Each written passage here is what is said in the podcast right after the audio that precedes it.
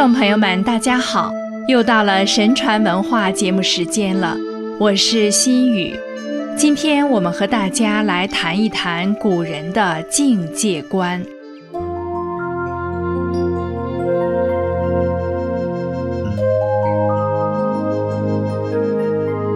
在古人的眼里，宇宙是生命的宇宙，道即是万物之源，生命之源。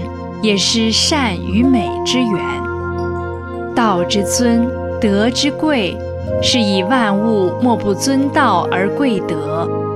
美本就在自然的普遍生命之中，与道德紧密相关。人要欣赏美，就要使自己全部身心与天道自然相统一，也就是说，要以天人合一的道德观。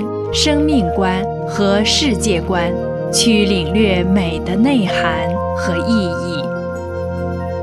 古人认为，世间万物瞬息万变，唯有天道永恒不变。老子说：“人法地，地法天，天法道，道法自然。”阐述了人与自然的关系，揭示出。宇宙中万事万物都要遵从宇宙的特性及其生生不息的运行规律。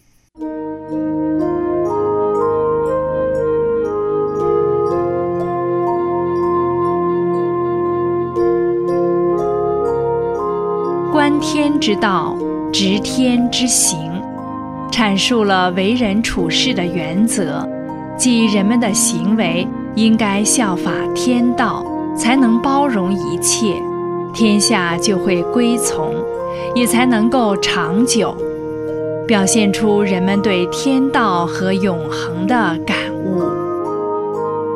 天地极其广大，负载万物，人们怀感恩之心，往往把大与崇高的境界联系在一起。孔子说。为天地万物父母，为人万物之灵。大哉，尧之为君也！巍巍乎！为天为大，为尧则之。孔子赞颂了天地的伟大，也赞颂了尧崇高的人格。这里的人格之美，是对自然的一种顺应。周公循天道制作了礼乐，通过礼乐道德教化规范人们的思想和行为。乐记中说：“乐者，天地之和也；礼者，天地之序也。和故百物皆化，序故群物皆别。”礼义是天地之间最重要的秩序和仪则，音乐是天地之间的美妙声音，礼序乾坤，乐和天地，这是何等宏大的气魄！所以，大乐与天地同和，大礼与天地同节。当时的人们都非常重视和遵守礼乐制度，使国家得到大治。审美与伦理道德在天地同一节奏的合奏中实现了统一。老子认为，要真正达到天人合一，人们就必须要修身养德，思想上淡泊名利，清心寡欲。坚守心灵的宁静，才能做到静则生慧；待人不骄不躁，诚恳谦虚，包容万物。谦和之美是人生的一种境界，也是做人的美德。孔子提出了仁义礼智信及克己复礼等道德原则。强调注重调整天人关系、人际关系和各种意识形态的关系，以建立起圆融的、安定的、和谐的社会秩序。孔子倡导人们做君子，说：“君子成人之美，不成人之恶。君子有五美：恩而不废，劳而不怨，欲而不贪，泰而不骄，威而不猛。”这里，孔子将美与德等同起来，认为决定美的实质是以人为核心的伦理道德。历史上，人们敬天敬德，提出以德配天，把品格德行的修养看得极其重要。道德的审美观。使比德成为传统文化中的一个重要特点，即将一事物比拟成一种人的美德。如松象征正直，竹象征节，梅象征谷，莲花象征出淤泥而不染等，强调事物的内涵，凸显了任何美的艺术。也离不开道德和伦理的原则。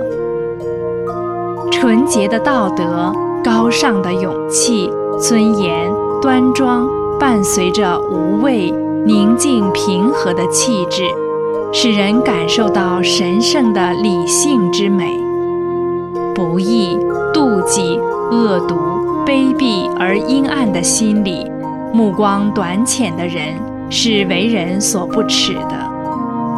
古人说，自制、仁爱以及各种德性，都是理智和纯净，甚至就是智慧本身。孔子论诗三百，一言以蔽之，说：“思无邪。”他赞赏诗三百的根本原因，是因，合于善的要求。孔子还说：“德之不修，学之不讲，文艺不能行，不善不能改，是无忧也。”强调了善的重要。孟子认为，君子要人民爱物，说：“君子莫大乎与人为善。”君子的最高德行，就是协同别人一道行善。珍爱生命，爱护他人，爱宇宙万物，以达到至善的境界。古人探求真理和天道，追求崇高境界的精神，感动着后人。今天社会风气一落千丈，失去了道德底线，人们只有按照真善忍的理念去做。才能拥有光明的未来，才能看到美好、真实和永恒。